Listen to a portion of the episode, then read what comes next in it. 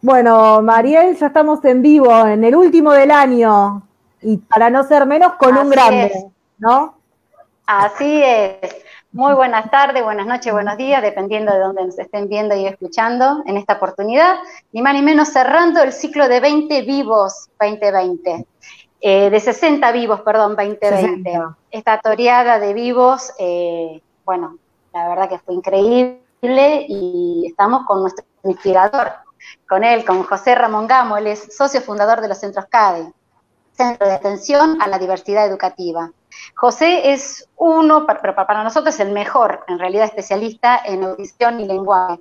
También es experto en el área de neuropsicología infantil. Sus habilidades profesionales están centradas en el área de la reeducación de niños que presentan dificultad del neurodesarrollo y la modificación de la instrucción en educación. También es autor de varios libros que los pueden googlear. Eh, recomendamos qué hacemos con, eh, con, los niños TDAH, neuromitos en educación, son excelentes esos libros. Eh, bienvenido, José, a Familias Leonas TDAH. Sos el vivo número 60. Qué bien, me alegro. Un placer estar con vosotros en el último del año. Me, habéis pillado de milagro, porque como yo no hago ni caso al Instagram, cuando descubrí vuestro mensaje, digo, Dios, no le has hecho ni caso a estas chicas, van a pensar mal. Te hemos, bombardeado el Instagram. no miro nada, estoy quedando fatal con la gente con el Instagram. Pero nos viste, nos viste y acá estamos. La verdad que cada vez que te convocamos, cada vez que necesitamos de vos, ahí estás respondiendo. La verdad que un grande. Muchísimas gracias por sumarte nuevamente a un vivo. Nada, yo todo lo que sean las mamás, sobre todo, a mí me comprometen mucho, no solo por mi madre, sino porque creo que son al final las grandes peleadoras de estos chavales, ¿no? Entonces, todo lo que sea colaborar con el esfuerzo de las madres en concreto, eh, yo lo hago incluso más que en el ámbito profesional, ¿eh? Mira. Bien, bien. Bueno, tenemos un montón de preguntas para hacerte, ¿eh? Agarrate. Es que, es que en realidad muchas mamás cuando arrancamos este camino, que lo habíamos hablado en el vivo anterior, lo primero que ponemos cuando buscamos sobre TDAH por ahí en YouTube son tus videos. Mm. Y eso nos abre como un abanico de posibilidades que por ahí uno no las tenía hasta entonces. La verdad que muchas veces hemos ido hasta los médicos con tus videos. Mira esto, escucha esto. fíjate, es curioso porque yo jamás eh, me hubiera expuesto, ¿no? Yo entiendo mi profesión muy artesanal, muy íntima, ¿no? Y, fue una mamá en un, me parece que fue en Zamora, quien me pidió por favor grabar una conferencia y fue a través de esta madre, yo le dije que por supuesto no había problema y la colgó en internet y a partir de ahí yo tomé conciencia, ¿no? De que, que, pues que en realidad llegas a mucha gente que de otra manera es imposible llegar, ¿no? Y te sorprende cuando vas por ahí y se te cruza alguien y, y te da un abrazo, te saluda porque te le ha visto los vídeos y le ha ayudado con sus chavales y es alguien con quien no has tenido contacto, ¿no? Entonces pues bienvenidos sean. Si hubiera sido por mí, eh, creo que no hubiera tenido mucha presencia. no, no, pero esos videos. Bueno, pero no es para meter que hay, pero... Acá, pero esos videos que hay de conferencias tuyas a, a las familias es un camino, la verdad, es una herramienta fundamental para todo esto que transitamos, porque cuando vos hablas de TH y escolaridad y todo esto, es como que nos sentimos totalmente reflejadas y nos das un montón de herramientas para poder llevar adelante el día a día de nuestros hijos. Sí, bueno, yo, yo creo que quizá eso es porque la gente que estamos más en el, en el terreno, ¿no? Con los críos y las familias, no tanto en el ámbito de investigación o de laboratorio, el, yo creo que estamos más, somos más pro para dar recursos, ¿no? Intentar aportar recursos a, y una visión realista, es decir, el, porque si no es muy complicado entender esto y sobre todo llevarlo con cierta soltura, ¿no? Desde la teoría eh, es un lenguaje eh, muy abstracto para que sirva para las familias, la verdad. No, tal cual, vos tenés ahí los pies. Yo te quiero hacer. No, vos tenés los pies justo ahí para dar las herramientas. Lanza, lanza. Yo te quiero hacer una pregunta. Sí que bueno, esto ha surgido en los últimos tiempos, eh, que hemos estado eh, asociando más al TDAH con un síndrome que con el trastorno en sí. Entonces, ¿cuál es la diferencia entre síndrome y trastorno y con qué lo debemos de asociar? ¿Cuál es la forma correcta? Sí, es, muy sencillo. no, es una, no, es una, enfermedad porque no te, no te, encuentras mal, no te duele nada. Y un síndrome al final es la consecución de una serie de síntomas que normalmente hay una etiología, o sea, un origen de esos síntomas identificados. Entonces, hay una convergencia, una serie de síntomas ¿eh? y eso lo llamamos síndrome, ¿vale? Entonces, ¿qué es un trastorno? El trastorno es eh, aquellas repercusiones que tiene el síndrome. Es decir, yo tengo niños eh, con el síndrome de TDAH, pero no tienen trastornos sociales y, tienen muy buenas relaciones sociales o no tienen trastornos en el ámbito académico o no los tienen en el ámbito social o no los tienen en el ámbito comportamental, ¿no? Entonces, al final, el gran problema de esto es que este síndrome, eh, dependiendo del contexto en el que se está o del carácter que tienen los niños o del manejo de las familias o del estilo educativo de, que tienen los papás o cómo se les presenta eh, los métodos en la escuela, lo que tienen son dificultades adaptativas. ¿eh? Y esa dificultad... Entonces, eso, eso, ese trastorno, cuando se convierte en trastorno, también puede ser por barreras que te ponga la sociedad, el sistema educativo, del síndrome. ¿Se puede pasar a trastorno por eh, estas barreras puestas por otro?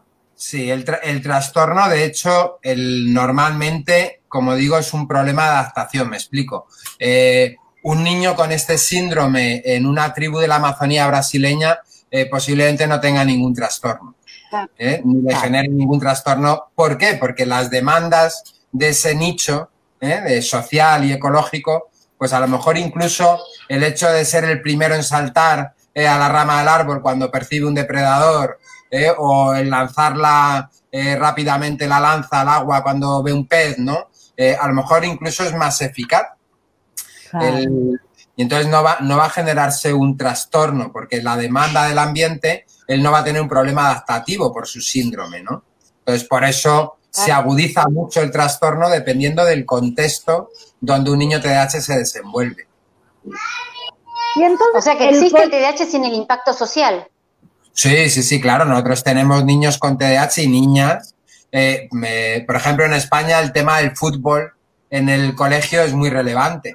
Eh, entonces, ah. niños con TDAH que juegan muy bien al fútbol, como es la actividad fundamental en un patio de colegio, eh, esto les permite un acogimiento y una integración social fabulosa. Y estos niños, teniendo peculiaridades, pero no tienen un rechazo social, están bien integrados, son queridos, son demandados y no, no desarrollan problemas de tipo social, ¿no?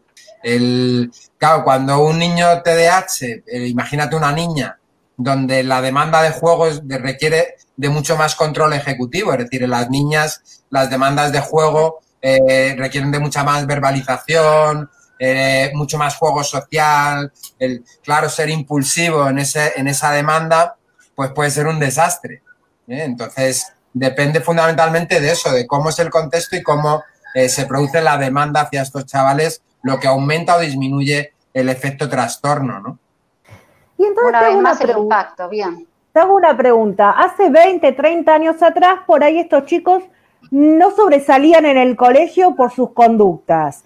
Esto tiene que ver porque había un desconocimiento, el colegio cambió, se puso más estricto, empezó a ver lo que no veía. ¿Dónde empezó a tener este giro el colegio que empezó a, señalizar y castigar a estos chicos? Bueno, eh, yo creo que son, eh, no hay un único factor. Si te pongo la experiencia española, en España en mi generación la escolarización obligatoria era hasta los 14 eh, años, que era lo que se llamaba octavo de GB. Claro, muchos de estos chicos salían del sistema escolar y se iban a trabajar. Eh, y entonces eh, trabajaban en oficios fundamentalmente, ¿no? Es decir, eh, carpinteros, pintores, tal. ¿Qué pasaba? Pues que en una actividad de aprendizaje práctica, donde el resultado del esfuerzo es inmediato, donde hay niveles de recompensa reales, como es un sueldo, o tenían una mejor integración. En el momento que se produce una escolarización obligatoria hasta los 16, pues fíjate, toda esta remesa de chavales que salía con 14 pues de repente eh, tenemos mucha más dificultad. Otra variable, en esta generación mía, nosotros llegábamos de la escuela, soltábamos la mochila en casa y nos íbamos a la calle a jugar. Y luego volvías, a, pues, cuando salía ya de noche, volvías, hacías muy poquitas tareas de deberes y ya era el ducharte, la cena, un ratito con tu familia, la tele y a la cama, ¿no? Con lo cual, claro, toda esa parte que tú pasabas de la tarde en la calle no generaba ningún impacto dentro de tu casa, ¿no? Ni, ningún malestar, ni ningún roce, ¿no? Entonces había un montón de variables ambientales. La exigencia de la demanda escolar en, en aquella generación no tiene nada que ver a la presión que tienen hoy los niños en la escuela, pero nada que ver, ¿eh? Entonces, hay, un, en, aquella época, perdón, en aquella época los maestros se paraban de otra manera, te daba miedo el maestro. Sí, había también está la variable del respeto que había social, ¿no? Es decir, que había una situación donde eh, todo el mundo mantenía lo del respeto a los mayores, la, el maestro era una institución eh, todavía, y entonces, bueno, pues era un ambiente eh, donde era más fácil controlar muchas veces a estos chavales, ¿no? ¿no? No sé si mejor o peor, pero desde luego el, emergían menos los trastornos de comportamiento porque el control ambiental era diferente, ¿no? Sí, qué miedo le tenía al, maestro yo. Me portaba bien solita cuando lo veía. y también, también está lo que dice el maestro, eh, es palabra santa, digamos, si lo dijo él, está perfecto. y hoy por hoy, por ahí uno se enfrenta más. Y se reforzaba en casa, ¿no? Tal cual. Sí, obvio. el maestro ha hecho esto, pues por algo será. Luego a lo mejor está equivocado, ¿no? Pero, no había tutela. Claro. Entonces, bueno, son, son estas variables, ¿no? Lo que hacen que un niño eh, tenga más trastorno menos. Y luego están variables de lo que llamamos como, comorbilidad. Claro, si yo soy hiperactivo y además tengo dislexia, pues la dificultad adaptativa al proceso de aprendizaje en la escuela va a ser mucho mayor, ¿no? Y los problemas en casa con el apoyo escolar, pues fíjate, va a haber muchos más detonantes. Si yo soy hiperactivo y tengo un carácter eh, fuerte, explosivo, eh, pues claro, un impulsivo con un carácter fuerte y explosivo, pues no tiene nada que ver a un impulsivo con un carácter más dócil eh, o más apocado. Pues hay un montón de variables relacionadas con el factor de comorbilidad, que son otras patologías que acompañan muchas veces, en el 70% de los casos, ¿eh? De cada 100 niños con Entonces, Dime. No, no, termina, termina. No, no, estaba diciendo que, que, que de cada 70 niños con TDAH, el, de cada 100, el 70% tienen una o dos comorbilidades, es decir, que conviven con el TDAH más una dislexia que es muy frecuente, que es el 40%, o trastornos del lenguaje, o trastornos de estado de ánimo, eh, o otro tipo de patología. Entonces, esos son todos factores eh, que, entendemos como factores de mal pronóstico. Entonces, se van acumulando por ahí, ¿no? Y los factores ambientales, te cuento, claro un niño en una familia desestructurada con un TDAH, pues es una bomba de relojería. Tal cual. Olvídate. Entonces, eh, ¿cómo afecta esa desregulación emocional en, eh, entornos que no están adaptados? ¿Qué, esperamos de ese niño que no, no, puede estar en esos entornos adaptados, no recibe esos entornos adaptados en las primeras etapas de educación, ¿no? En las primeras etapas de escolarización. ¿En qué nos topamos después? si estamos hablando del contexto escolar exclusivamente, no del familiar, ¿verdad? Sí. Ponele, sí, sí, sí, sí. Acá va, muy de la mano eh, la escuela y la familia. Sí, el, mira, yo hay una cosa que explico mucho eh, a los padres y a los profes. El, eh, Ryan y Deci son los grandes investigadores de la motivación.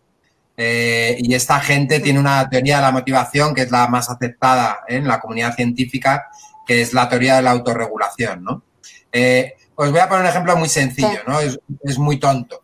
Eh, cuando yo le pongo un reto a una persona, el, y, este, y, este, reto está muy próximo a las competencias que tiene, es decir, al conocimiento, a las habilidades y destrezas que tiene en relación al reto que le pongo, es decir, que si el reto es aprender a montar en bici y ese niño ya tiene una buena psicomotricidad, ya ha montado muy bien en la bici que no tiene pedales, eh, etcétera, ese reto va a ser asumible, va a haber un nivel de esfuerzo relativo y enseguida voy a poder llegar al nivel de satisfacción de cumplir con el objetivo, ¿no? Pero si yo a una persona, cualquier persona del mundo, ¿eh? le pongo un reto que está muy por encima de las competencias que atesora, eh, lo que va a ocurrir es que ni siquiera eh, con el nivel de esfuerzo o superando el nivel de esfuerzo que sería adecuado o lógico, llega al reto. y eso provoca que te salgas ¿eh? de la línea, lo que llamamos el flujo motivacional, te sales por ansiedad. Aquello te provoca ansiedad. Bien, ¿eso qué implica? Si yo pienso en mis niños con dificultades de aprendizaje o trastornos del neurodesarrollo, los retos que estamos poniendo constantemente dentro de la escuela cuando no adaptamos ¿eh? son retos que están muy por encima de su competencia. Es decir, pongamos el ejemplo de una dislexia, ¿no? Es decir, tiene que empezar a leer con 5 o 6 años y ese es el reto constante día tras día. Y las competencias que ese niño atesora desde el punto de vista de su conciencia fonológica ¿eh? o diferentes eh, competencias necesarias para aprender a leer, no le permiten acceder al reto. El nivel de esfuerzo es infinito y nunca consigo el éxito. Eh, por lo tanto, ese niño se va a desmotivar. Vale, si yo ya estoy en este marco, lo otro interesante es cómo funciona la memoria emocional. la memoria de las emociones es muy criminal. ¿Por qué? Porque es una memoria, primero, que no tiene olvido. Eh, igual que hay otras memorias donde está el fenómeno del olvido, que podemos olvidar, la memoria emocional no tiene olvido. Y además no solamente no tiene olvido, sino que no requiere del, esfuerzo del recuerdo. Es algo que una vez que yo tengo una emoción aprendida, en el momento que me expongo a una situación que me recuerda esa emoción, que me la activa, eso sale automático, no hace falta hacer ningún ejercicio de recordar, ¿no? Si yo eh, lo que pienso son en niños que sistemáticamente están expuestos a una situación de retos, de propuestas de retos, eh, que les llevan a la ansiedad, a la percepción del fracaso, todos esos sentimientos asociados están muy relacionados, pues eso, con la angustia, la incapacidad. ¿eh? Claro, ¿qué es lo que pasa? Que cuando el niño le estamos poniendo una propuesta de aprendizaje en un modelo ya conocido, con retos que le superan, automáticamente se dispara todo su cuadro emocional al respecto. Y lo que sabemos de la ansiedad, en cualquier animal, ¿eh? no solo en, el, en el ser humano, es que los mecanismos de respuesta a la ansiedad están aprendidos en el código genético, que es aquello que te provoca miedo o ansiedad, la tendencia primera es intentar huir o evitar. Huir o evitar aquello que te provoca miedo o ansiedad. Lo segundo, si no puedo huir o evitar, es luchar o enfrentarme, que ahí vienen los problemas de conducta. O son conductas evitativas, te miento, no te digo lo que tengo que hacer, me duele la barriga, intento de mil maneras, con mil estrategias, huir o evitar la situación, pero también, eh, si no lo consigo, voy a luchar, a enfrentarme, y eso en niños son trastornos de la conducta, ¿eh? conductas muy disruptivas para evitar esa situación. Claro, si yo a eso le sumo el factor desagradable que implica el apoyo escolar dentro de casa, porque la gente se desespera, no lo entiende bien, eh, se agobian con que el niño no hace caso o con que encima se está burlando de mí, llevamos ya dos horas. Bueno, las 20.000 situaciones del día a día eh, de estas familias con estos niños, lo que estamos hablando son escenarios de gritos, amenazas, castigos, eh, constantemente diciéndoles en lo que están fallando eh, y muchas veces culpabilizando al niño del fallo porque no atiende, porque no presta eh, suficiente esfuerzo y tal, ¿no? Tú fíjate el cuadro emocional que se genera ahí. Ya no es solamente relativo al propio reto que le estoy planteando, sino que es relativo al el ambiente en el que yo estoy planteando que una persona que tiene que hacer algo que le cuesta una barbaridad, eh, encima en un ambiente muy hostil. Pues claro, ¿qué, ¿qué emociones se desarrollan asociadas al aprendizaje? Mientras que ese mismo niño, en un entorno amable emocionalmente, con un maestro que por alguna razón le ha pillado el rollo y tiene una relación afectiva eh, de proximidad, ¿no? De tierna, de comprensión, ese mismo niño es muy curioso, es capaz de superar esa distancia que hay entre un reto que supera mucho mi competencia.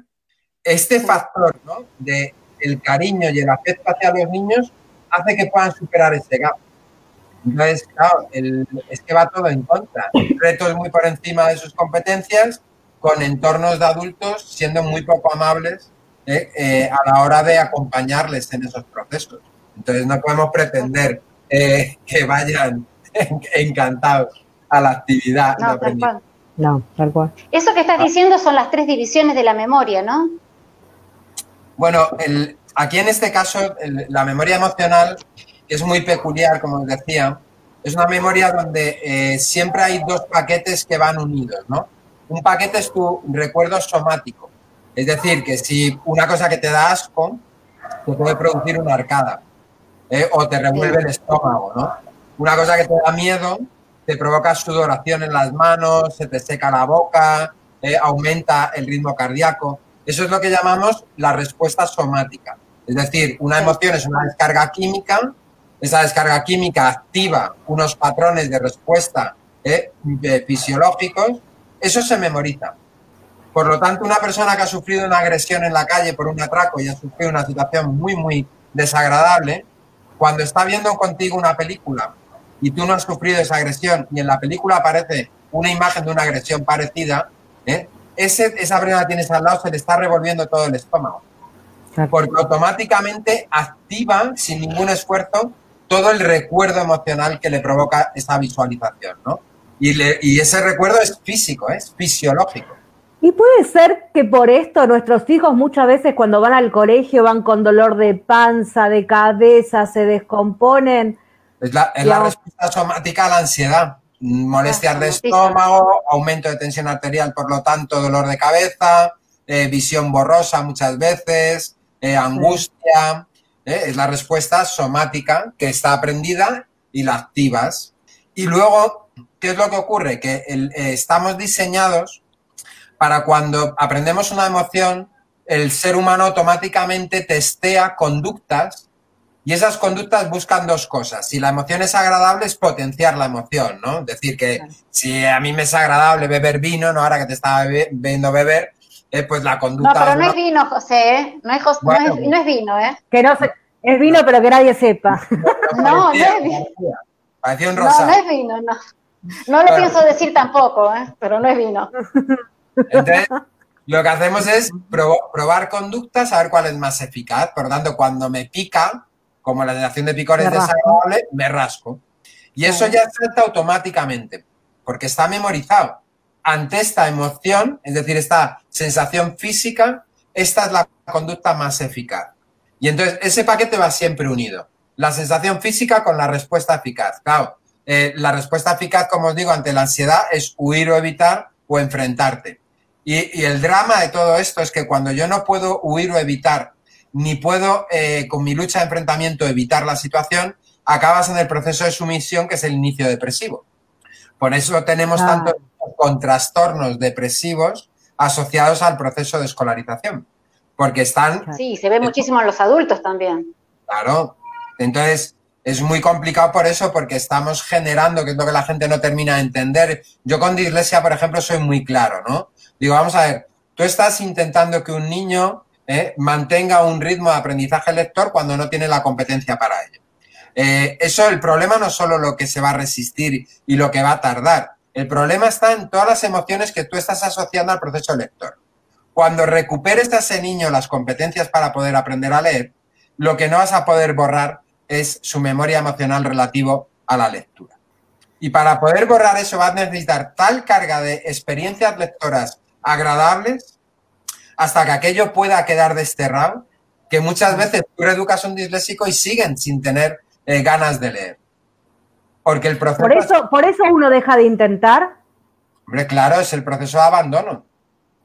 Que es lo que ocurre cuando yo no puedo cumplir con los retos porque están muy lejos. La tendencia es abandonar y dejarlo.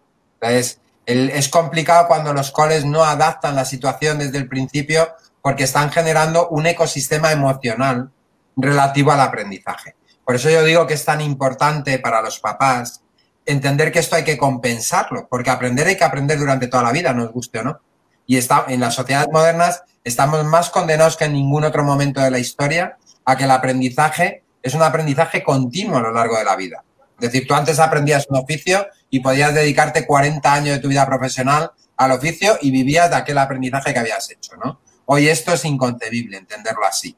Entonces yo a los padres les digo, vamos a ver, si tu chaval eh, se le da bien la actividad de judo o de fútbol o la música o el monopatín o no sé qué, fomenta a tope esa actividad porque tiene que tener un recuerdo respecto al proceso de esfuerzo y aprendizaje asociado a emociones positivas.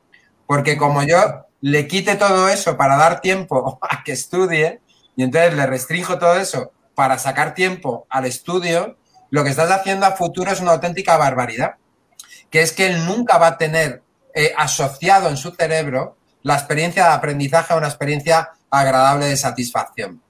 Y eso claro, es, lo que le pasa a la mayoría de nuestros hijos, eso. Porque nosotros estamos parados, estamos parados en un sistema educativo que te dice que es bueno frustrarse y no entienden el daño que les causa a nuestros hijos una frustración. Sí, vamos a ver. El, es bueno frustrarse, es correcto, eh, bien contextualizado. Me explico. Claro. La, tolerancia a la frustración es fundamental para, la vida adulta y hay que aprenderlo en la infancia. Eh, sabemos que un, que un, niño que no, es, eh, no sabe cumplir normas y aceptar límites es un adulto que va a ser incapaz o que va a tener mucha dificultad de autoimponerse normas y aceptar límites. Sabemos que un niño que no eh, es capaz de tolerar la frustración, cuando llega a la vida adulta es un candidato nato a las depresiones, al estrés, a los insomnios, a la ansiedad. Es decir, ¿por qué? Porque no tiene los mecanismos neurológicos entrenados ¿eh? para enfrentarse a tolerancia a frustración. Entonces, ¿qué es importante frustrarse? Sí, claro que sí, en su justa medida. Aquí el problema está en que si tú prolongas la situación de frustración sin que haya expectativas de éxito o experiencias de satisfacción, eso es lo único que hay. Por lo tanto, eh, si esto para mí es un continuo de frustración, la tendencia es a huir de ello. Ah. No tener ninguna expectativa. En esto Jorge Bucay, eh, no sé si conocéis a Jorge Bucay, creo que es uruguayo, ¿no? por ahí. Sí, sí. Y tiene una historia, ¿no? Que dice que le llamaba la atención de pequeño por qué los elefantes de los circos eh, que eran animales que pesan toneladas y están solamente atados a una patita eh, y anclados en una estaca, no tiraban de la estaca y se iban, ¿no? Y entonces parece ser, pues, que eh, una vez habló con uno de los cuidadores de, elefantes que estaba bañando a un elefante pequeño y le preguntó. Y el tío le dijo, no, no, si les atamos porque es que no paran de intentar escaparse y se tiran meses intentando escaparse. Claro, cuando Bucay llega a casa y dice, coño, el, este animal se tira meses intentando escaparse sin conseguirlo. Llega un momento...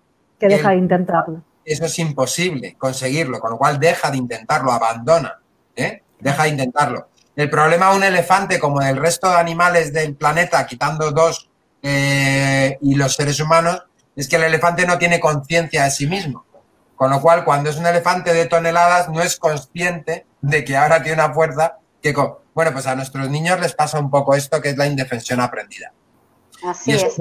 Y eso es una auténtica barbaridad, ¿eh? porque es muy limitante para la vida adulta, donde el proceso de aprendizaje no es solamente lo escolar, el proceso de aprendizaje es un continuo en las relaciones sociales. ¿eh? En, todos los ámbitos. Claro. Tal cual. Claro. ¿Qué es la neurodidáctica y en qué podría ayudar eh, a nuestros niños? Pues la neurodidáctica es una, eh, iba a decir que una chorrada. Eh, sí, no, iba a decir que una chorrada y parece que me tiro eh, piedras en mi propio tejado, ¿no? El, mira, cuando, porque fíjate, aquí en España se hablaba de neuroeducación, sí. pero no se hablaba de neurodidáctica. Y el, mi interés eh, era fundamentalmente, además mi interés fue por los niños con dificultad de aprendizaje. Eh, fue lo que a mí me llevó a, si el conocimiento de neurociencias y otras disciplinas, eh, psicología del desarrollo, pedagogía y tal, nos servía en terapia, y a la hora de ejecutar protocolos de actuación en reeducación no podías hacer lo que te viniera a la cabeza o por intuición eh, o lo que tú creías que era bueno y funcionaba bien, sino que tienes que ser riguroso, ¿no? Y atender a lo que dice la investigación, lo que se ha probado en laboratorio, lo que se ha llevado de laboratorio al escenario ecológico y se ha visto que tiene más impacto, ¿no? Entonces yo entendía que esa cultura había que exportarla a la escuela, donde teníamos una cultura de la creencia. Yo creo que esto funciona y lo hago. O llevo 20 años haciendo esto y a mí no me cuentes historias, ¿no? Y no se tenía ninguna cultura en la escuela, ninguna cultura, de hecho, sigue habiendo mucha dificultad para esto, ¿eh? de entender que el aula es un espacio de experimentación ¿eh? y hay que registrarlo a información para saber lo que funciona y lo que no funciona y por qué funciona y por qué no funciona, ¿no? Entonces, neurodidáctica al final, ¿qué es? Pues es poner la mirada en estas investigaciones con el objetivo de que esa información nos pudiera aportar, ¿eh? dar claridad, aportar luz a la toma de decisiones de eh, qué tipo de métodos eran más eficaces, en qué momento de los procesos de aprendizaje esos métodos son más eficaces. Me explico. El, fíjate qué tontería, ¿no? Eh, la lectura es una auténtica maravilla para la consolidación de un aprendizaje. Es una maravilla. Ahora, como yo le diga a un niño que no ha entendido nada de estos conceptos, que lea sobre ellos, no va a entender nada de lo que lee. Eh, es, lectura también. Pero ese niño no ha entendido nada de lo que le he explicado de la metamorfosis ni del ciclo del agua. Y le digo que lo lea ahora en el libro de texto eh, para prepararse para el examen. Eh, no va a entender nada de lo que lee. Y la lectura no le va a aportar nada. sin embargo, cuando ese niño ya ha entendido y ya ha comprendido, es decir, ha pasado no solamente de entender, sino a personalizar, ponerse ejemplos, relacionarlo entendido con cosas que ya sabe o que ha vivido, es decir, que ya ha comprendido, y se va a leer, entonces se dispara la comprensión lector. Y fíjate, es lectura. Entonces se trataba de esto, se trataba de, oye, ¿qué métodos son más eficaces y en qué momento del proceso de enseñanza-aprendizaje un método tiene más impacto o menos, ¿no? O se trataba de cómo facilitar el proceso de aprendizaje en lugar de dificultarlo. Es decir, el cómo puedes estar 20 minutos eh, hablándole a los niños pretendiendo que te presten atención cuando sabemos que ese tipo de tarea eh, requiere de una atención que se llama eh, atención alerta. Es decir, donde el maestro tiene que ser capaz de captar la atención si quiere tener 20 minutos de cerebros pendientes de lo que él está contando, ¿no? Entonces decía, bueno, es una, es una barbaridad porque sabemos que los tiempos tienen que ser más cortos, que enseguida hay que hacer una transferencia, hacer un feedback sobre lo contado y lo entendido, que no se puede. Entonces, neurodidáctica al final era esto, ¿no? Es decir, ¿qué dice la investigación en neurociencia relativa a procesos de aprendizaje del cerebro? ¿Qué dice en psicología del desarrollo? ¿Qué dice en pedagogía? Y esta información, no pensamientos personales y opiniones personales, ¿cómo se traslada al proceso de aprendizaje? Y cuando digo lo de que es una chorrada, lo digo eh, porque al final no deja de ser un invento, ¿no? Y ponerle nombre, porque de neuro tiene relativamente poco. Es decir, los conocimientos que tenemos de neuro exportables a este tipo de decisiones eh, son relativamente pocos. Casi todo es de investigación relativa a psicología del desarrollo. ¿eh? Entonces, pero bueno, en neuro vende más, ha sido muy atractivo. Ahora todo es neuro, neuromarketing, neuro. Entonces, alucinas con la neuro, ¿no? Pero bueno, sí, sí ha sido útil, ¿eh? desde ese punto de vista, sobre todo, nos ha sido muy útil eh, para poner el foco en cómo funciona la atención, fundamental en procesos de aprendizaje, cómo funciona la memoria, fundamental en procesos de aprendizaje, y cómo funciona la motivación, fundamental en procesos de aprendizaje. Nos ha sido muy útil en entender en las etapas de desarrollo por edades, ¿no? En estos eh, horquillas de desarrollo, qué podíamos pedir y qué no. Es decir, entender que el cerebro no estaba preparado para este aprendizaje en esta etapa o no lo estaba para esta manera de llevar a cabo este aprendizaje. A lo mejor para el aprendizaje sí, pero no bajo esa manera de aprender, ¿no? Es decir, que el, aprendizaje de un idioma en niños eh, de seis años, pues no lo puedes hacer de carácter formal, con gramática, no sé Tienes que hacerlo de forma muy ecológica, ¿no? Y, el, y el cerebro, para poder hacer el aprendizaje de otra manera, requiere tener otras competencias para eso servía un poco la neurodidáctica. ¿Cuál ha sido la trampa? Pues la trampa ha sido la de siempre, que lo que se buscaba, la gente lo que busca es la fórmula. Y en, esto de la educación y la enseñanza no hay fórmula. No. Es decir, lo importante no es el cómo voy a enseñar, lo importante es para qué enseño algo a los niños. Y esto es una pregunta que requiere de filosofar. Y hemos abandonado el proceso de filosofía dentro de la escuela. ¿eh? Eh, hay que filosofar, es decir, hay que plantearnos sobre qué cosas hay que pensar y qué, y qué respuestas hay que buscar. Entonces, ¿para qué enseño algo a un niño? Eso es muy relevante. Cuando tenga esa respuesta, tengo que preguntarme entonces el qué le enseño. ¿Qué es lo que necesito enseñarle si esto es lo relevante que tiene que aprender? Y finalmente, ¿cómo se lo voy a enseñar? Y estamos todo el rato obsesionados con construir la casa por el tejado con el proceso del cómo se lo voy a enseñar. Digo, mira, eh, si, lo estás haciendo bien en el cómo, pero no tiene el valor lo que le enseñas y para qué se lo enseñas, eh, todo el proceso ha hecho aguas. Eh, por eso decía lo de la neurodidáctica como chorrada, eh, porque al final yo estoy en crisis personal con ese tema, habiendo sido muy impulsor del proceso aquí en España. estoy muy en crisis porque al final eso se ha llevado al ámbito de la escuela con, sin hacer ninguna reflexión respecto a qué escuela necesitamos, qué cosas hay que enseñarles, para qué hay que enseñarles esas cosas y a partir de ahí poner a nuestro servicio este conocimiento de la ciencia, ¿no? Eh, y lo estamos haciendo al revés, estamos eh, queriendo que la ciencia nos diga qué hay que hacer con los niños. No, no, tenemos que saber lo que queremos hacer con los niños ¿eh? para luego poner la ciencia a nuestro servicio, no al revés. Y entonces es un, es un, poco por lo que gastaba la broma de la neurodidáctica, no deja de ser una chorrada, siempre y cuando no seamos serios y hagamos el planteamiento de una puñetera vez de, oye, una escuela eh, basada en preceptos eh, de hace eh, casi 100 años da respuesta a una sociedad global.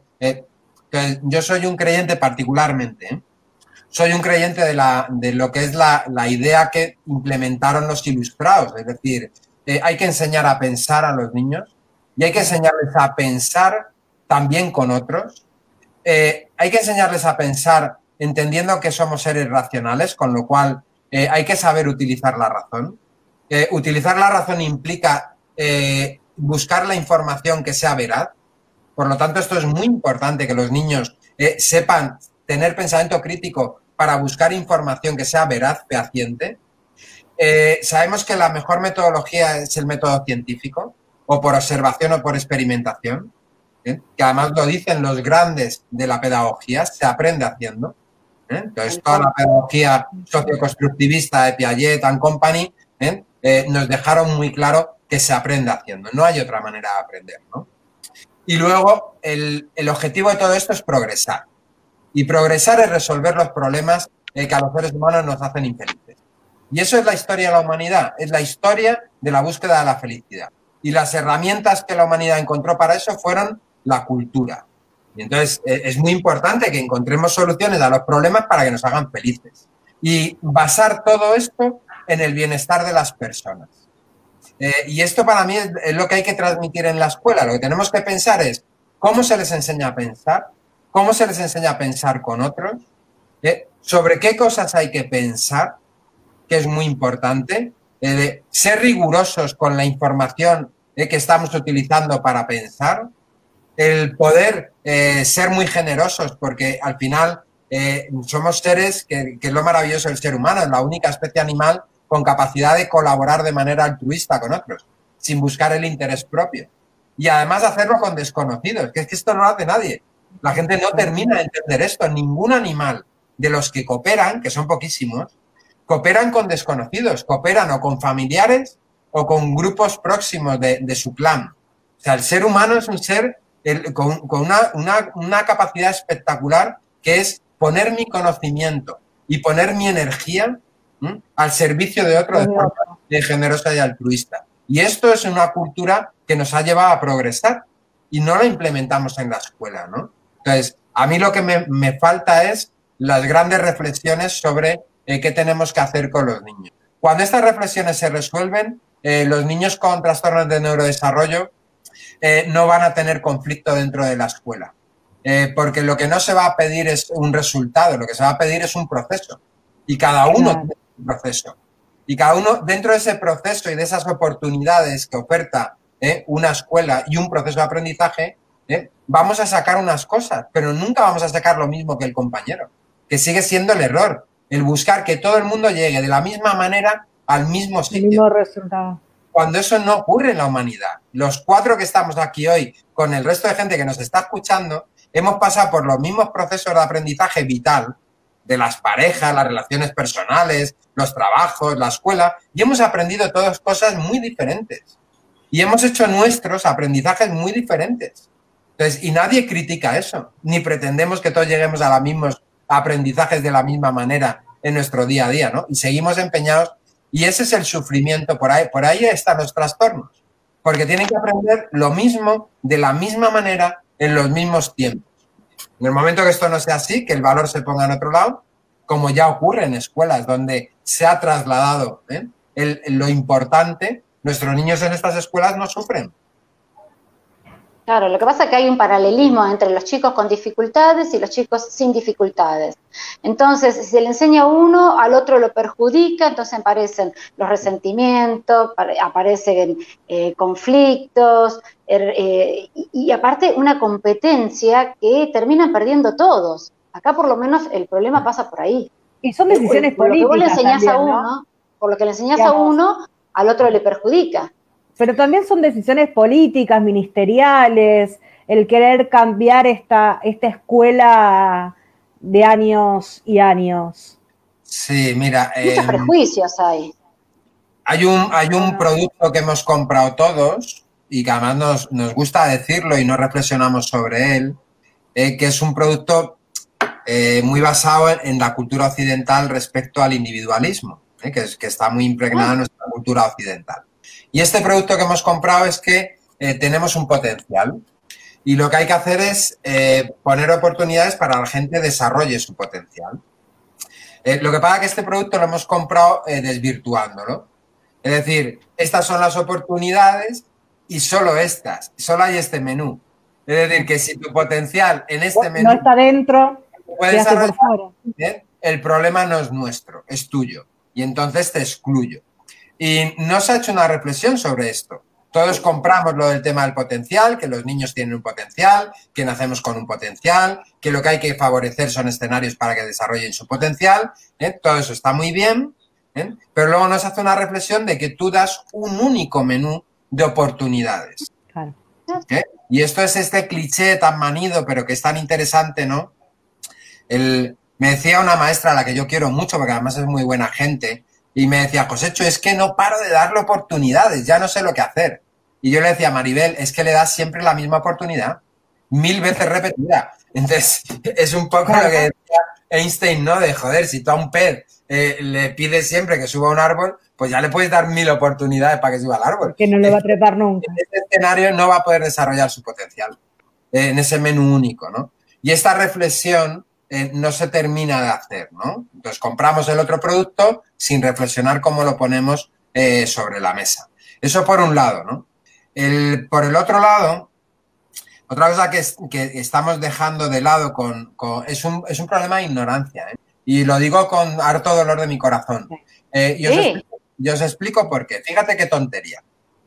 Cuando yo le explico a los niños algo, hay un porcentaje de niños que se van a enterar eh, en las primeras fases de esa explicación y otro porcentaje de niños que no se van a enterar. Perfecto, no pasa nada. Bueno, resulta que los míos eh, normalmente van a estar en el porcentaje de los que no se están enterando. Digo, vale, muy bien. Eh, entonces el maestro dice, ya, pero es que yo no puedo dejar atrás a estos que ya se han enterado y tengo que seguir avanzando. digo, no, porque mira, enterarse no es comprender. Haber entendido algo no es haberlo comprendido.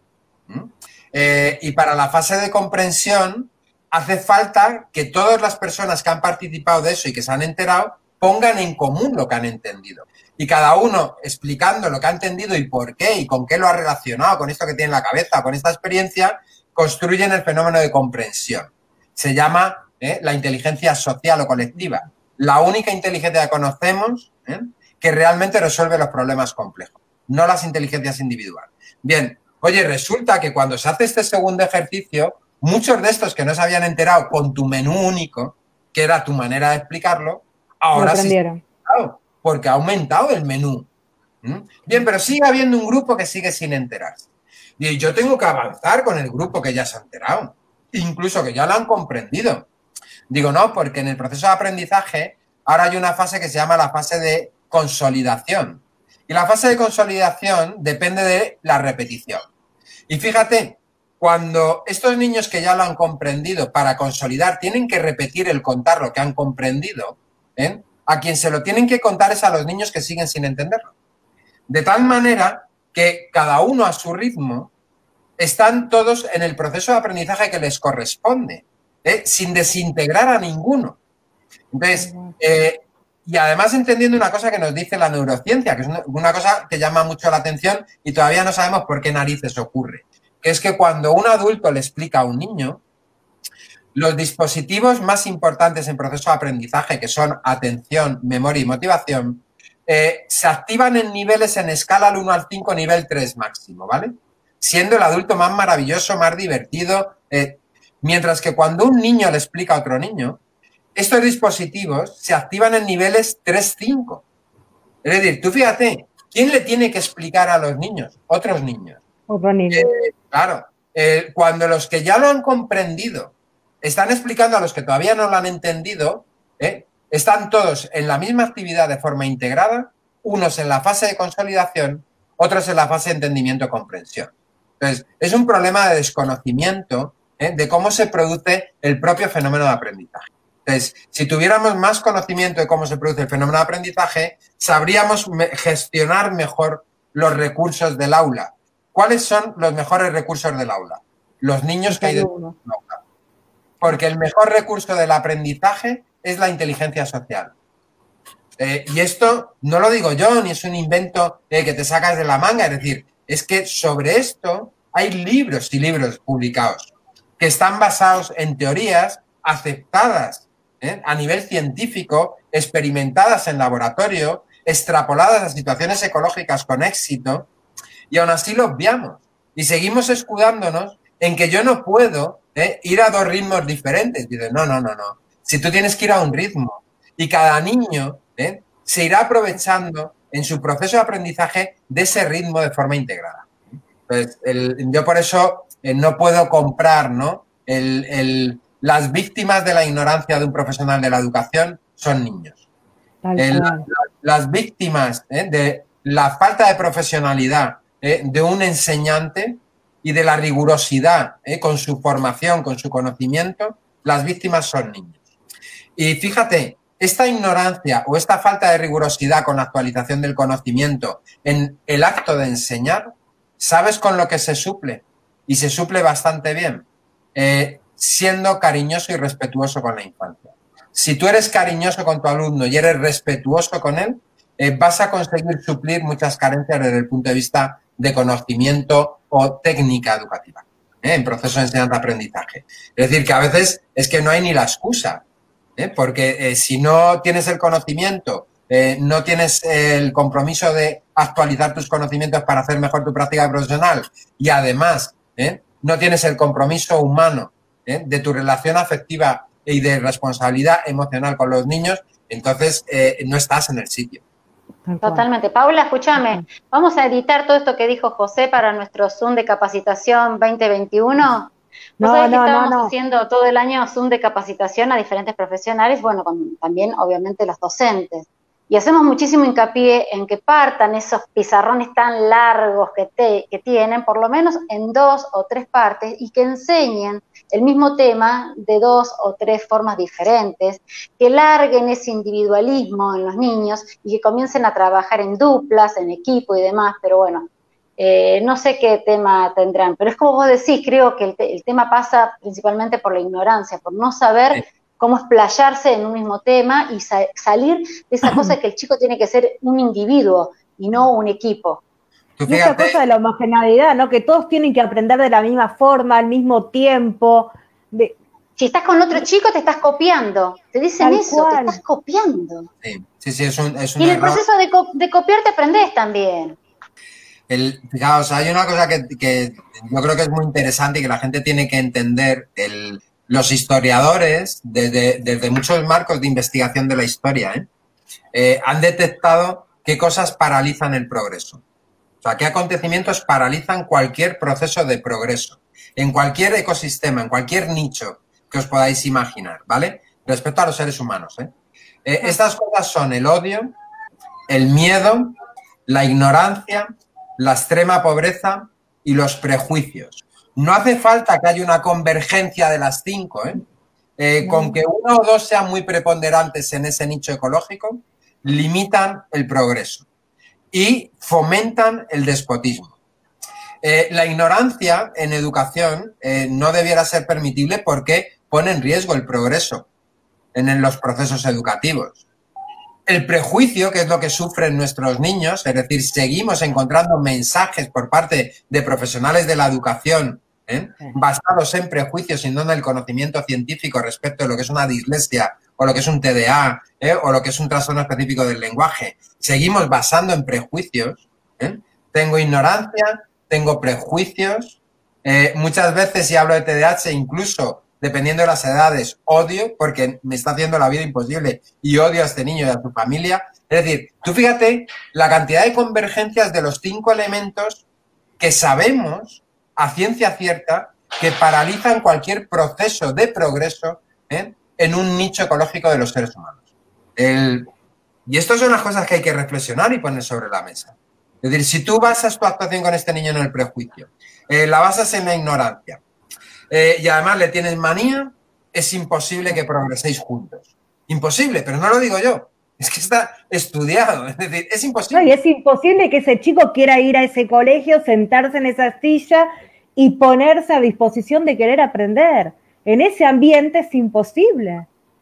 Y esto es muy importante porque educamos por los modelos, no solamente modelando a la gente, sino por los modelos. Es decir, una escuela eh, donde no defienda a ultranza eh, el conocimiento, donde luche contra el odio y contra el prejuicio, eh, donde no se paralice frente al miedo, es, que, es que es inconcebible un entorno educativo que no tenga estas premisas que son las básicas, ¿no? ¿Eh? Que no lo tenga en el ideario.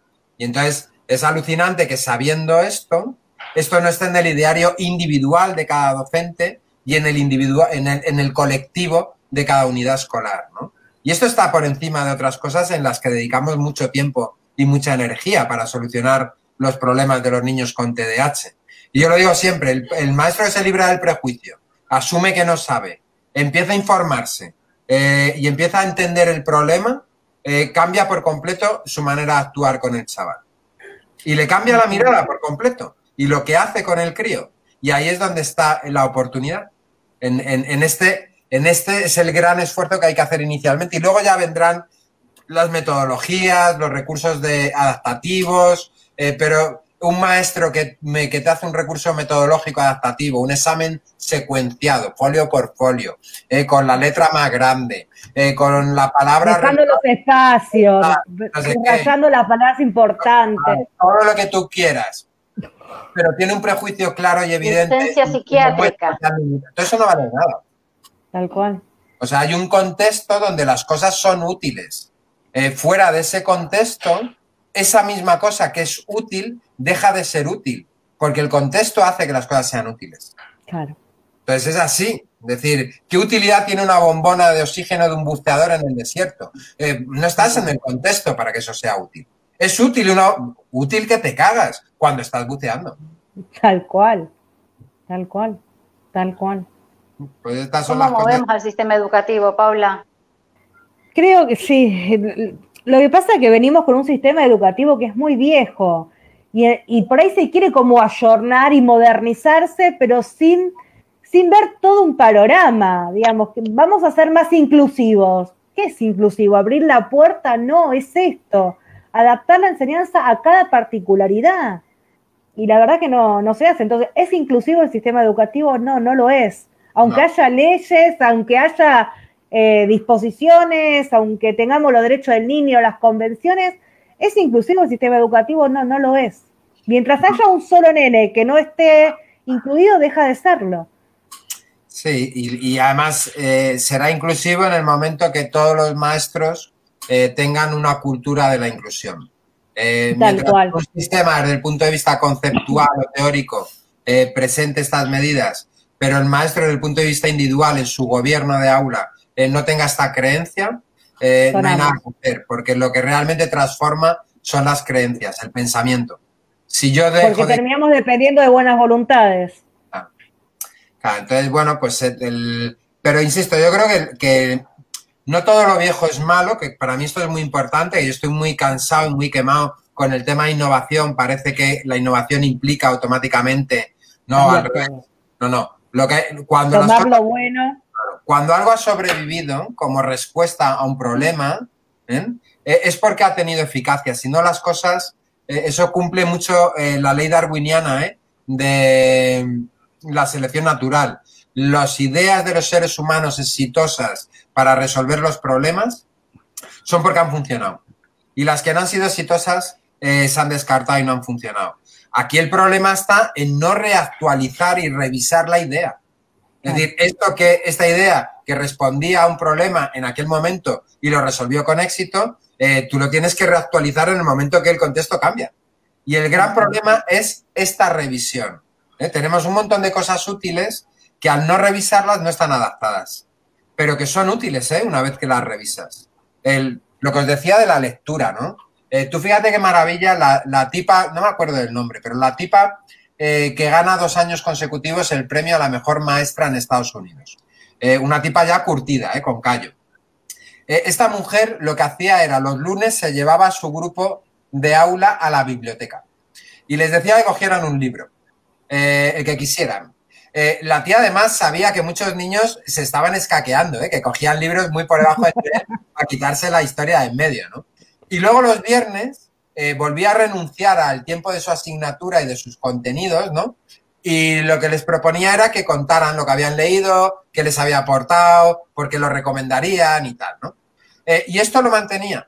Es decir, estaba haciendo una cosa maravillosa en educación que se llama hábito, generar hábitos. Mucho más importante que los métodos, los hábitos. Bueno, pues la tía mantenía esta, eh, esta rutina de, tal manera que llegaba un momento que los niños cada vez buscaban eh, textos de mayor nivel. Y se producía un cambio en el pensamiento respecto a la lectura y en la cultura. Es decir, que los niños pedían libros para sus cumples y en Santa Claus. Y se recomendaban libros. Y había libros que estaban en lista de espera, porque estaban recomendados por chavales y estaba todo el mundo como en los antiguos videoclubs, esperando la película de moda, ¿no? Que las ya los demás, ¿no? Y, se generaba el cambio de la cultura. Bueno, eh, ¿por qué recibe eh, el premio a la mejor maestra en Estados Unidos dos años consecutivos? Durante una década, esta mujer, su grupo escolar, obtenía los mejores resultados nacionales en spelling, gramática, comprensión lectora, expresión escrita, razonamiento. Y no había metido ningún programa específico para el razonamiento, el spelling, la comprensión lectora, la expresión escrita, ni ninguna metodología específica.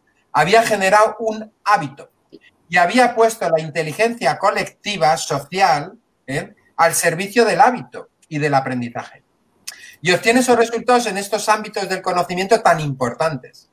Eh, y, todo el mundo obsesionado con métodos. ¿Y qué métodos? ¿Y qué métodos, chicos? Eh, primero el hábito y luego ya eh, veamos qué métodos encaja mejor. Y, y, qué sentido tenía el hacer esto? Pues ella lo que plantea, ¿no? Es que es la mejor manera de que los niños sientan curiosidad o aprendan a pensar es leyendo. ¿Estará equivocada o no estará equivocada? Pero tenía un para qué emprendía la acción. Tenía una, motivación que movilizaba su energía a sacrificar horas de su asignatura y de sus contenidos, a soportar la presión eh, de los compañeros y la dirección de centro respecto a esa pérdida de tiempo, eh, ya que eso había que hacerlo en otro escenario. Eh, y sin embargo, pues ella le moviliza su creencia. Si esta mujer no hubiera creído eso, jamás se hubiera movilizado hacia ahí. Por eso las creencias es lo básico. Fundamental. cambiamos la creencia, el pensamiento, o si sigues creyendo lo mismo, no vas a hacer algo diferente. Es imposible. Tal cual, tal cual, porque si seguimos teniendo docentes frente al aula que no creen en, los derechos del otro, en la empatía, en las distintas formas de, aprender, eh, cerró la puerta y hace lo que quiere. Así es, y y, esto a veces implica, y hay que ser duro, ¿no? Y, políticamente es muy incorrecto, en que no cualquiera puede ser maestro. Totalmente. Eh, y, esto, y esto hay que asumir. decir, y hay que asumir. Entonces, si la premisa es que no cualquiera puede ser maestro, esto implica un proceso eh, de selección exitosa. Eh, porque parece ser que la selección actual en muchos países no es exitosa. Entonces, eh, claro, un proceso de selección exitosa al final es un proceso exigente y selectivo. Eh, y esto, pues, políticamente parece incorrecto. fíjate, lo que voy a decir puede parecer una auténtica burrada. a mí me supuso una reflexión desde el punto de vista moral, porque escuché a alguien a quien respeto mucho que es un profesor de la Facultad de Pedagogía, eh, diciendo que un alumno con TEA eh, no podía ser maestro y que por muy buenos resultados que obtuviera en la eh, formación universitaria, no tenía las competencias básicas para ser maestro. Es decir, que una persona sin capacidad de ejercer la tarea mentalista, de ponerse en el pensamiento, en el sentimiento del otro, eh, no podía ser maestro, no tenía competencias básicas eh, para ser modelo con los niños. Eh, parece muy criticable, porque una persona con TEA tiene el derecho que tienen todos los demás a ser maestros. pero atesora las competencias para la docencia o para un tipo de docencia, porque a lo mejor un, maestro TEA en física nuclear no hay ningún problema el que llega ya a la formación de física nuclear o, lo que sea, eh, ya tiene que ir cuidadito de espanto y ya tiene que tener sus emociones trabajaditas y lo que necesita es un tío que sepa un huevo ¿eh? y que lo transmita. Y que lo transmita bien, pero no necesita que se empatice, que me cuiden emocionalmente, eh, que atiendan a mis necesidades emocionales. Pero en niños pequeños, entonces es duro plantearlo así, ¿no? pero, hay que, pero, pero hay que pensar si realmente cualquiera eh, puede ser maestro. En cualquier fase del proceso de aprendizaje, es decir, no creo que sean las mismas competencias las de un maestro de infantil de niños de 3 a 6 años que las competencias que requiere uno de, de 6 a 12, que las competencias que requiere uno eh, de 12 a 16. En el propio eh, proceso terapéutico tenemos terapeutas que trabajan fundamentalmente con una franja de edad porque tienen competencias ¿eh? donde esa franja de edad eh, es donde son más eficaces con sus competencias. Y sin embargo, les pones con adolescentes y se los comen con patatas y no dan pie con bola.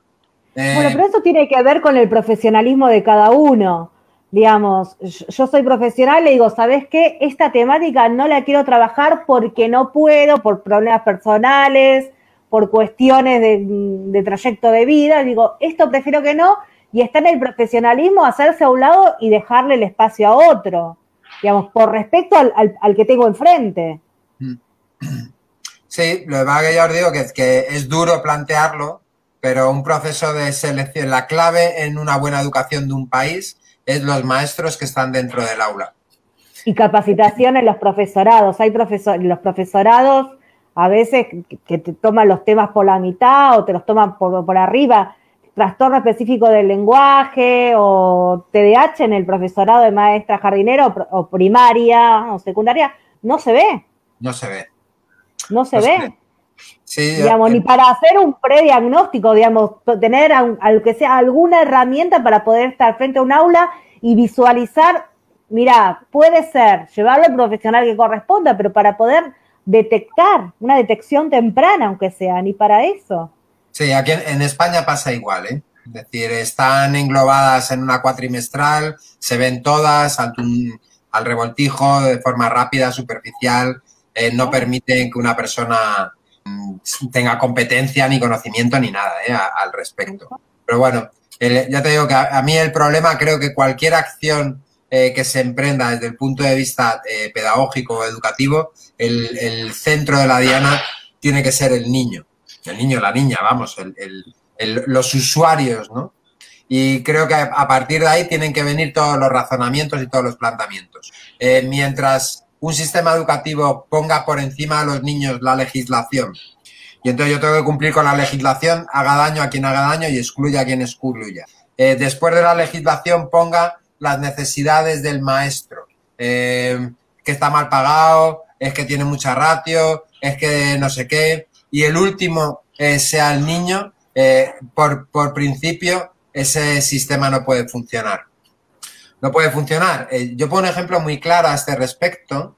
en mi generación, cuando suspendías en tercera convocatoria una asignatura, perdías la escolaridad. Se acabó tu oportunidad, se perdía la escolaridad.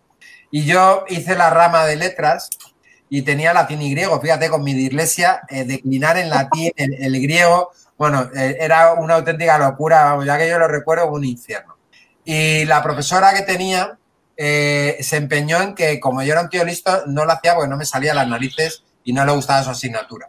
Y llegué a la tercera convocatoria con mi bachillerato aprobado para poder pasar a la universidad, pero estas eran asignaturas del año anterior. Eh, iba por mí, me, iba a sacar del sistema. Eh, tuve una, una, profesora de latín que yo nunca tuve como profesora, Yolanda, que impugnó en el tribunal del consejo escolar el que Trini, la otra profesora, eh, me evaluara y supervisara mi examen. y fue ella la que se encargó de supervisar mi examen. Yo hice el examen con Yolanda en un aula metidos donde Yolanda me iba dictando todo lo que tenía que poner en el examen. Eh, porque esta tía fue valiente y puso a la persona por encima de la legislación. Dijo, no vamos a dejar un tío eh, que tiene claro que quiere ser maestro, que está apasionado con esto, eh, que, que, que, tiene su bachillerato, yo no lo voy a cortar las alas por latín y, griego. ¿no?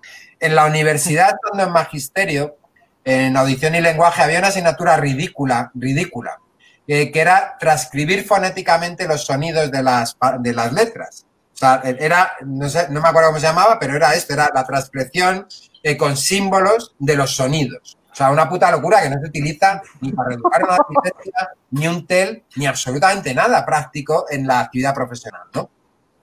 Y tuve una maestra muy, muy valiente, porque era una tía muy jovencita que se jugaba el puesto. ¿eh? Yo estaba en La Salle, que era una escuela muy rigurosa, eh, donde si la pillaban haciendo lo que hizo, eh, se, se, jugaba el puesto de trabajo. ¿eh?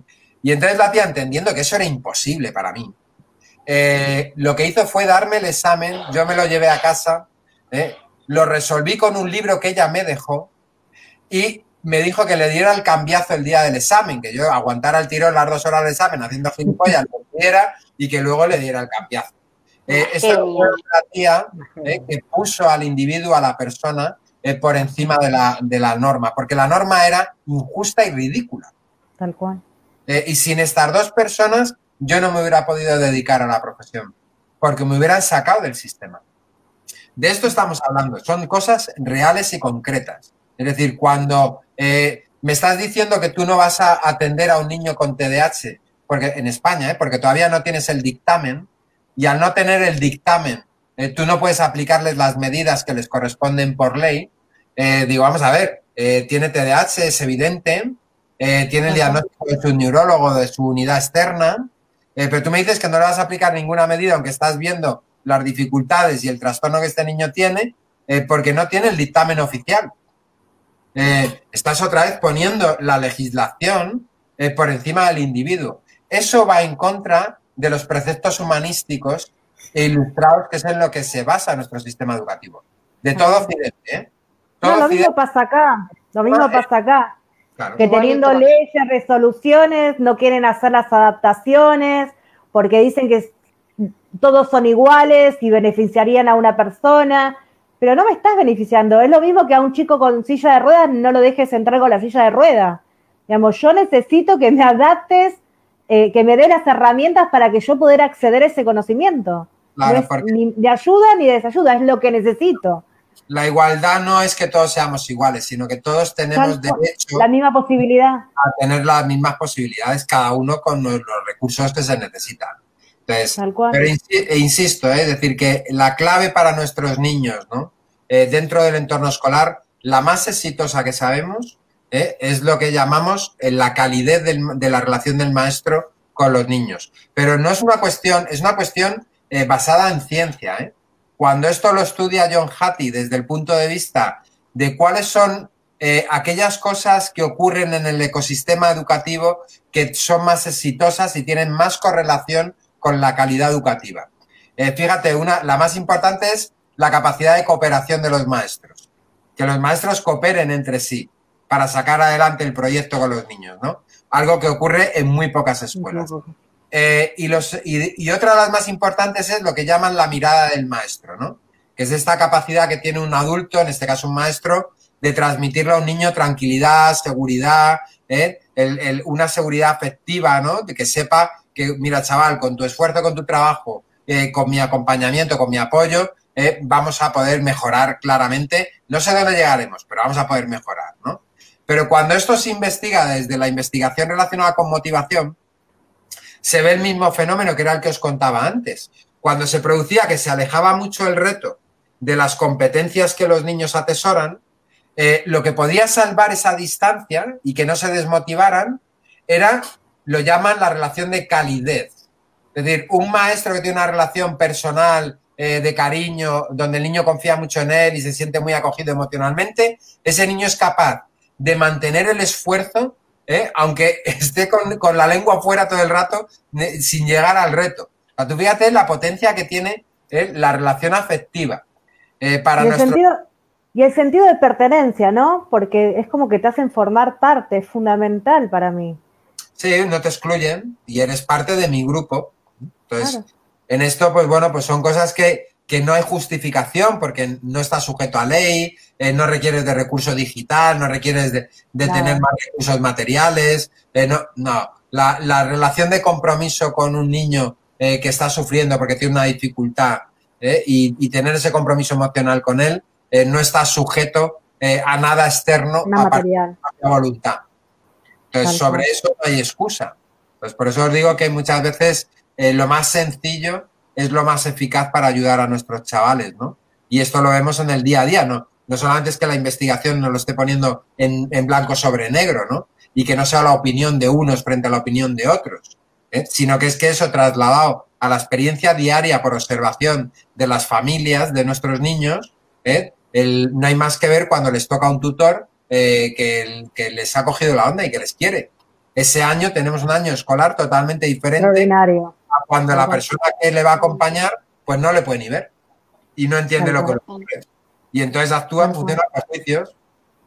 Eh, y esto es una realidad, pues que tenemos que hablar de ella y, poner el foco porque es muy relevante. Entonces, y no volvernos locos con si hay que formarles más en TDAH, en dislexia. Digo, sí, todo eso llegará, pero primero cubramos este paso que parece como más eh, accesible a corto plazo, ¿no? Que yo tengo que resolver un problema para mañana eh, entiendo que tengo que resolver muchos problemas para pasar mañana, ¿eh? pero yo tengo que resolver un problema para mañana porque yo no voy a dejar que estos niños sean víctimas del presente ¿eh? por un trabajo a futuro. O sea, yo tengo que trabajar en dos eh, ámbitos. En la resolución del presente de estos chavales y proyectándome a que mejore la situación para el futuro de los siguientes niños. y esto me, pues implica que tengo que dar dos informaciones, ¿no? Una de qué puedes hacer hoy y otra que podríamos mejorar para que la cosa mañana estuviera mejor. Pero no me puedo escudar en que, bueno, es que los procesos de cambio, hasta que se implemente esto en las escuelas de magisterio o hasta que los programas formativos, eh, yo no me puedo escudar en eso, porque estás hablando de millones de niños dentro del sistema eh, siendo víctimas. Pues yo los tengo, que, los tengo que atender con urgencia, con las medidas que sabemos que son eficaces y que mm, se pueden aplicar sin excusa, ¿no? Mira, justamente estaba leyendo un, un mensaje que dejaron, ¿no? Que decía que de lo que nos hubiéramos perdido, ¿no? Imagínate si esos docentes que vos tuviste no hicieron lo que hicieron por vos. Vos no habrías llegado ni a ser docente, ni cumplir tu sueño, y lo que nos habremos perdido en el, en el camino, ¿no? Digamos, no haber conocido a José, que nos haya dado herramientas, eso es como una, una sucesión de hechos por seguir a un sistema que no estaba bien. No, pero, pero esto es una realidad con nuestros niños, es decir, estamos eh, capando, no sé si en, Argentina el término capar se entiende, ¿eh? estamos capando eh, el desarrollo de un montón de chavales. un montón de, de, críos. Entonces, y lo estamos haciendo en un momento de la vida donde cortar alas implica limitar el futuro. ¿eh? Eh, y esto es así, es decir, una cosa que sabemos es que el sistema educativo tiene mucha relación con la generación de oportunidades a futuro a los niños. Eh, por eso puede ser tan injusto ¿eh? un sistema educativo precario para los pobres y un sistema educativo estupendo para los ricos. Estás hablando de qué escenarios de oportunidad para esto del desarrollo de los potenciales.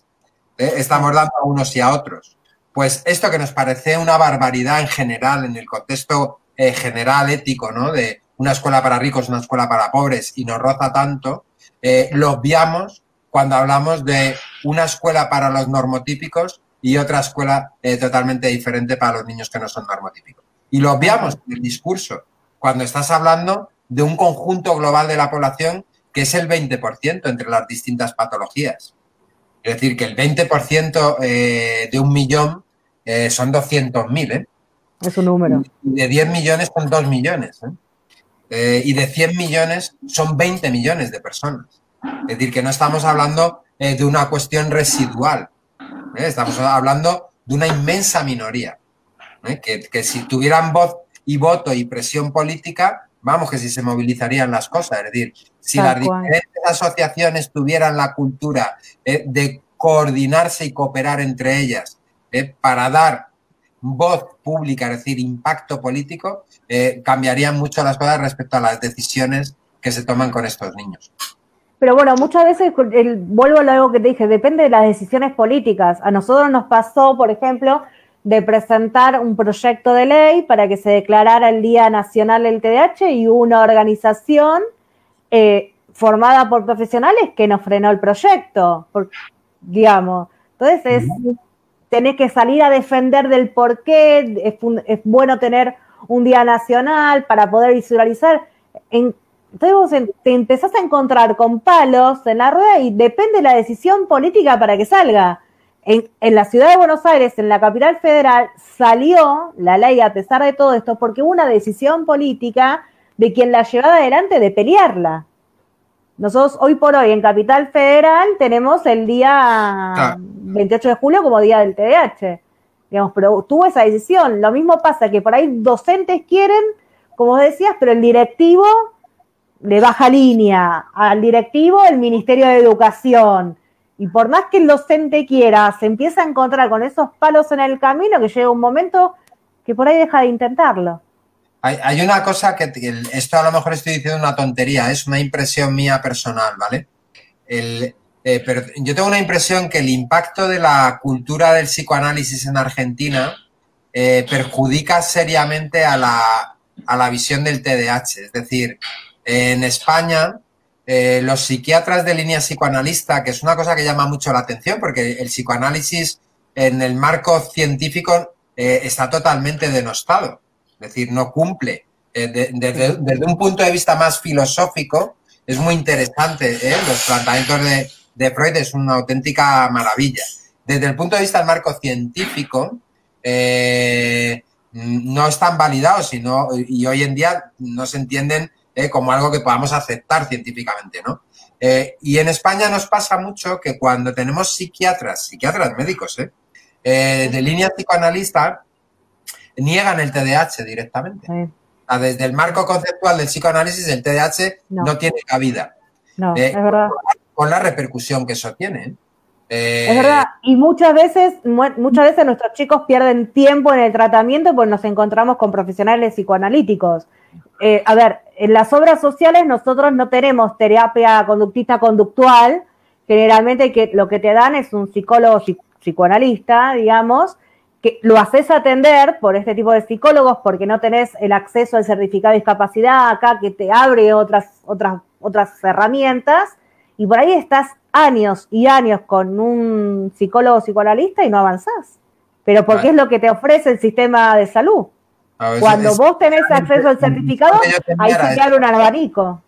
Sí, yo me, yo me planteaba esto, si en España esto nos ocurre como situación anecdótica, en Argentina que hay una cultura del psicoanálisis, yo creo que es en el país donde más, eh, junto con Estados Somos Unidos. un país de diván. Sí, sí, sí. El, digo, esto, para los chicos TH tiene, y las familias tiene que ser un auténtico desastre. Sí. Sí, y en la salud pública, en la salud pública no existe otra, otro tipo de psicología que no sea la psicoanalítica.